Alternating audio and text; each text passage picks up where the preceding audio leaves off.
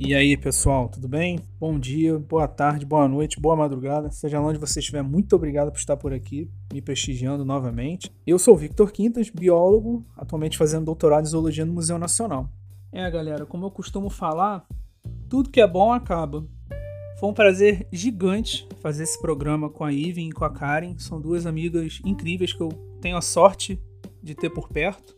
E nessa terceira e última parte do programa sobre entomofagia, a gente conversa um pouco sobre como que esses insetos são preparados para consumo, como que eles são criados e também mais algumas informações bem interessantes sobre esse consumo de insetos.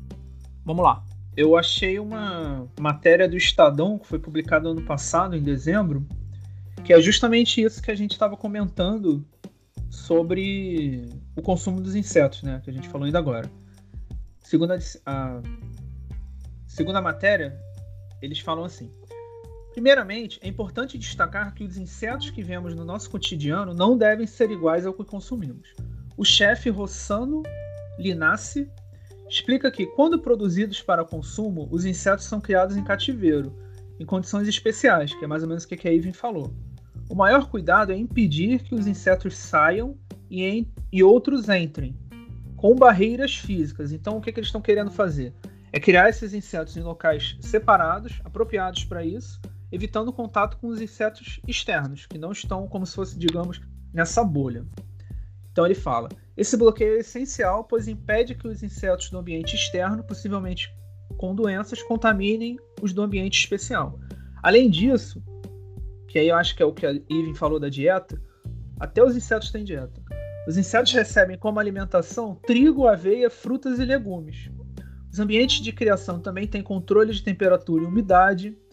Segundo o chefe, a criação é tranquila, mas ainda não é barata. Aí eu não sei se eles botaram barata para ter um trocadilho. Mas enfim. trocadilho à la vida. Mas a criação de barata não é barata. As criações são pequenas e direcionadas para a produção de ração. A produção pequena impacta no preço do quilo do inseto, tornando-o mais caro. Isso ocorre devido ao fato de terem poucos produtores e é uma produção mais manual. E aí também eles comentam que é até uma coisa legal, que atualmente não há nenhuma lei que proíba o consumo de insetos por humanos no Brasil, mas também não há uma legislação específica sobre isso. No geral, a maior parte dos criadores volta-se para a produção de ração, devido à baixa demanda por parte de consumidores humanos. Essa matéria está bem legal, assim, porque tem várias coisas interessantes. E também fala que, já quando os insetos são usados como componentes de alimentos industrializados, prática mais comum do que imaginamos, o produto e toda a sua composição é enviado à Anvisa e analisado. E aqui o outro chefe, se eu não me engano, é, é e aqui o Casé Oliveira, que é o chefe de cozinha e presidente da Associação Brasileira dos Criadores de Insetos, abrace, ele diz: essa comprovação é uma obrigação do fabricante que deve apresentar à Anvisa um dossiê técnico-científico com informações necessárias para avaliação, incluindo dados de avaliação toxicológica e potencial alergênico. Então isso diz que os insetos eles causam as mesmas alergias que os crustáceos causam nas pessoas que são alérgicas a esse tipo de alimento. E aqui para finalizar, para não ficar muito extenso, mais um mais dois parágrafos que eu achei bem legais. Hoje comemos insetos de forma involuntária. Não sabemos que está na composição. Dentre os alimentos que podem possuir insetos na composição, Casé Oliveira destaca: todos os produtos industrializados com corantes orgânicos de cor rosa, vinho ou púrpura têm um corante carmim, feito de inseto. Esse em suco de caixinha é muito usado. Já estão no nosso dia a dia, como na maquiagem, por exemplo, que é o que a Karen falou antes. E na opinião do chefe, um ponto importante é sempre olhar os rótulos dos produtos que estamos comprando. Entretanto, não é incomum que as empresas tentem mascarar a presença dos insetos, substituindo o nome dos animais pela classificação técnica dos componentes, que é justamente o que, que a Karen já tinha falado também. Essa matéria é bem grande, cara, tá bem legal. Ah, enquanto vocês estão falando aí, eu achei um, um hambúrguer da Alemanha que eles fazem, que é um Bug Foundation. Que eles fazem com a carne é um, são insetos processados. Muito bom, cara. Parece um hambúrguer artesanal, aquele, aquela carne bem grande. É, eu vi que no, na Espanha, né, a rede Carrefour vende, vende produtos né, feitos assim de insetos nos mercados, sabe? Então, assim, fora do país tem vários lugares assim que está se tornando uma prática comum, que as pessoas estão indo buscar, estão indo procurar, né? Tá acontecendo esse interesse. Eu achei aqui uma notícia, essa notícia que eu achei, esse hambúrguer da Alemanha, ele dá um panorama, assim, do que está acontecendo. É um, foi na revista de pesquisa FAPESP. A notícia fala que no, no Brasil, um total de 135 espécies de insetos comestíveis é encontrado no país, sendo que um dos mais consumidos são é, da ordem dos himenópteros, que são formigas e abelhas, 63%, depois vem os besouros, que são os coleópteros, com 16%, e os ortópteros, que são os gafanhotos e grilos, com 7%. Aí ele fala que no norte, sobretudo na ilha do Marajó, no Pará, a tradição indígena é o consumo do bicho do tucumã, que é um, um, um coquinho que a gente fala. Né? Ele se instala nas sementes do, do tucumã. E elas podem ser ingeridas in natura ou fritas quando eles fazem uma farofa. As larvas também, dessas larvas também se extrai um óleo, que é como se fosse uma banha, que aí é, é usado no consumo puro para substituir ou a manteiga no pão ou uma fritura no uso da, da, do cozimento das carnes e ovos. Essa larva que o pessoal comenta que tem gosto de coco, né? Sim, eu só não sei falar o, o nome direito, mas a gente sempre chama a larva do larva do coco ou esse bicho do tucumã. Espécie eu tinha visto essa matéria, assim, eu fiquei extremamente curiosa de que eles usam, né, principalmente dessa forma de óleo, né, que pra, pode substituir manteiga em, né, em frituras, e assim, e deu uma curiosidade maior para saber a composição disso, sabe? Porque para saber como é que o que, que isso tem, se tem benefícios, o ponto de fumaça, já veio várias assim, coisas na, na cabeça, tipo, em, em relação à oxidação da gordura. Isso Eita! Deu vontade de, caraca, preciso caçar isso, preciso estudar isso. Porque deu deu curiosidade de saber como isso funciona na, tipo, na, na prática, né? Se tem benefícios, se tem malefícios, e assim, fiquei bem curiosa mesmo. Ó, acabei de ver que esse bicho do Tucumã é outro besouro. É, é, é, importante falar que esse bicho do Tucumã ele é um, uma espécie diferente do bicho do coco. O bicho do Tucumã, que é o que é bem consumido na Ilha do Marajó, é o espécie, espécie Homerus ruficornis. E o que é o que extraem a banha e podem usar essa manteiga em, em outras ocasiões, né? O bicho do coco, ele é conhecido também em Minas, algumas partes do Nordeste também, além do Norte. E ele é da espécie Pachymerus nucleo, nucleorum. Então, gente, é, eu acho legal também a gente tentar fazer um panorama, assim. Eu sei que a gente já comentou muito, né, do Brasil e do mundo, mas é legal também, é interessante a gente tentar ver como que tá essa questão do consumo da entomofagia, né? Eu sei que em alguns países é muito mais desenvolvido do que em outros, né? É, então, com relação ao panorama global, o que eu tive acesso aqui é que os países que mais consomem são os Estados Unidos, o México, na China, na Colômbia, aí no Brasil, em alguns lugares, né? Região Norte, Nordeste, Minas, tem algumas coisas no interior de São Paulo, no continente africano na Tailândia e na Austrália. O, no México, o chapulim, que é uma espécie de gafanhoto, que é o. Vamos lá tentar falar. É, Spinarium purpurascens. Não sei se é isso. É, é, tão popular que inspirou até o personagem de TV, o Chapulin Colorado, né, que pra gente é o Chapolin. E os mexicanos comem com sal, limão e pimenta, acompanhando a tortilha ou banhados no chocolate. Achei bem interessante saber disso. Porque às vezes as pessoas elas experimentam como algo muito pontual, né? Para fazer algo exótico, tipo em uma viagem, tirar uma foto, né? Então, assim, para dizer ele que, por exemplo, imagina ir lá na Tailândia e vai tirar foto lá com algum espetinho de algum inseto. Então, assim, as pessoas têm muito esse costume, né? De só de fazer algo diferente, mas sem introduzir né, na rotina, só em algo esporádico, em viagens, coisas diferentes. Ah, sim, eu acho que fica mais atraente, né? Como se fosse uma experiência só. Ah, já experimentei. É, tipo, não tem interesse nenhum de incluir isso na, na vida. Só algo, tipo, uma experiência ali pontual, algo do, do, do momento. Que eu, eu, tava, eu tava vendo aqui enquanto estava falando do, do, do hábito lá do México, né? Do chapulim eu descobri duas coisas aqui, que na China eles comem cigarras e centopeias. Cigarras eu não sabia não, aí, Vitor. Já tem, já pode criar para exportar para a China. E Estados Unidos também trabalha é, com isso, tipo, para fazer como se fosse snacks. Cigarras, grilos e besouros. E no México, além, além do chapulim, eles usam ovos de formiga, que eles chamam de caviar mexicano. Imagina o preço isso, Ivan, que tu falou do consumo de. Acho que foram grilos, né, nos Estados Unidos. Até um Cigarras amigo meu lá. Do, até um amigo meu, ele foi nos Estados Unidos, ele voltou com grilo. Tipo um saquinho de jujuba com os grilos dentro. Deu pra gente comer. Aí realmente lá eu acho que.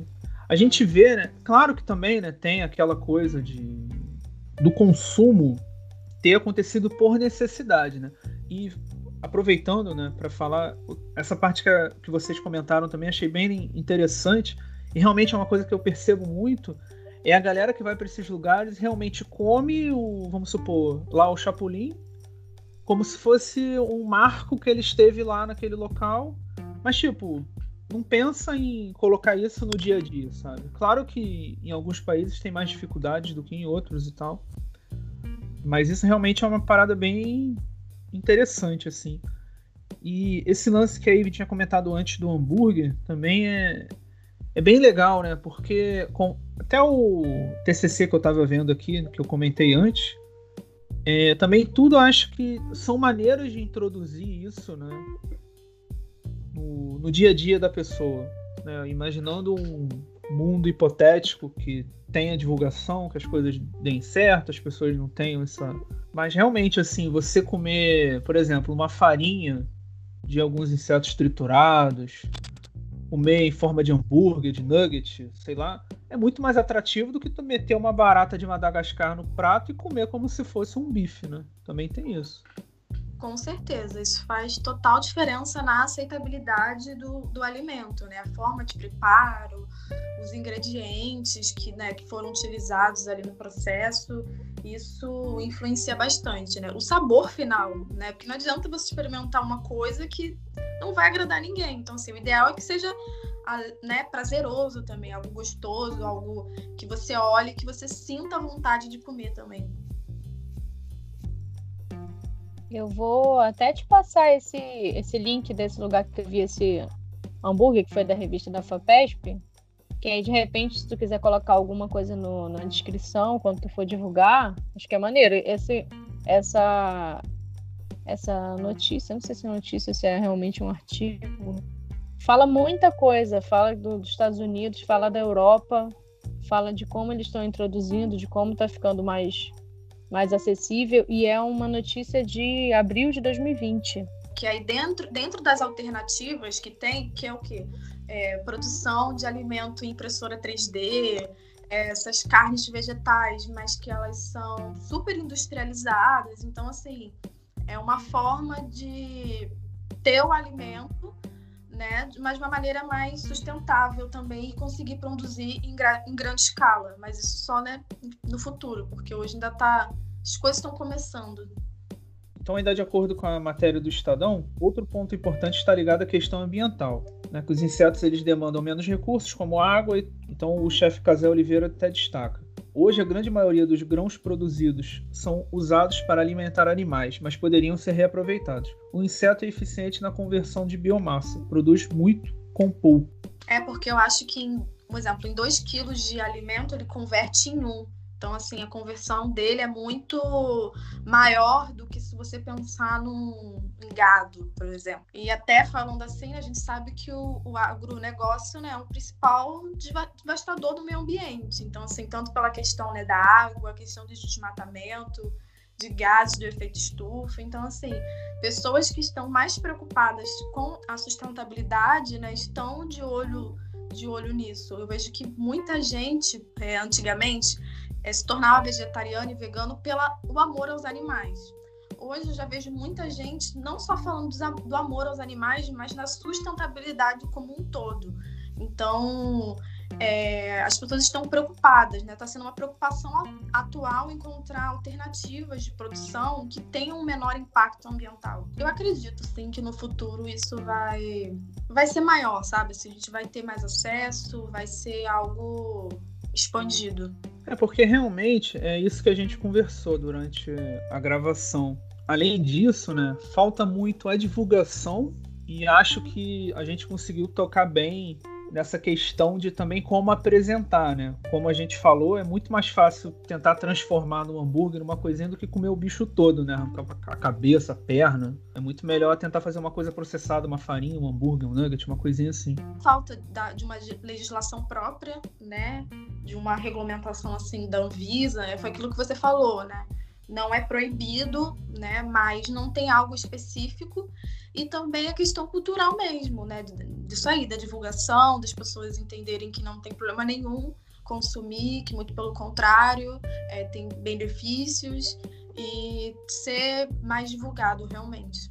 Pois é, perfeito. Até porque, como a gente falou durante o programa, eles têm uma grande quantidade de algumas coisas importantes, né? Como ferro, cálcio, enfim, proteína. Então, acho que para o futuro a gente precisa tentar melhorar um pouco nessa questão da divulgação e mostrar que realmente o consumo de insetos pode e deve ser muito importante para a gente daqui a alguns anos, né? especificamente e especialmente por tudo isso que a gente conversou. Na faculdade de nutrição, isso não é visto.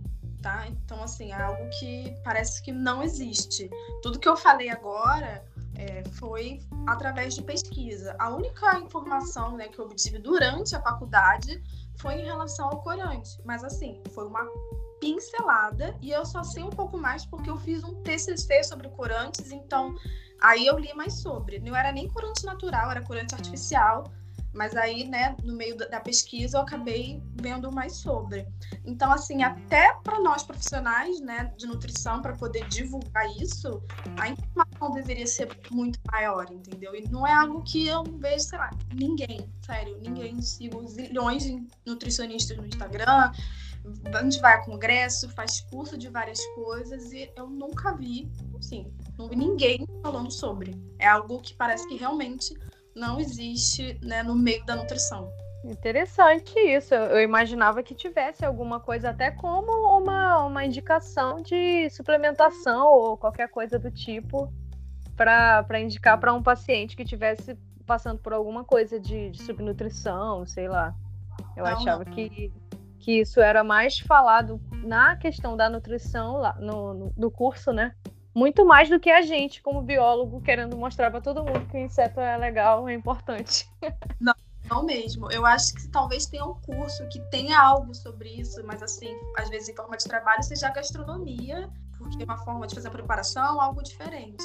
E nutrição, talvez, dependendo da região que a pessoa, né, eh, mora ou trabalha, se for, por exemplo, num, no Nordeste, em certas regiões em que o consumo é, mais comum, aí pode até ser que o profissional daquela região possa saber um pouco mais, mais por questão de ver ali do hábito alimentar do local do que dele ter estudos e comprovações e coisas assim que vão mais científicas, vamos dizer assim, entendeu? Porque isso na faculdade, pelo menos assim, aqui eu fiz, aqui eu conheço pessoas que fizeram, não tem isso eu só fui ter contato com entomofagia, assim, essas coisas na pós-graduação. Eu na graduação, assim, durante a minha vida toda, só via no Discovery Channel essas coisas, o cara comendo o bicho, né? Nem sabia o que era entomofagia.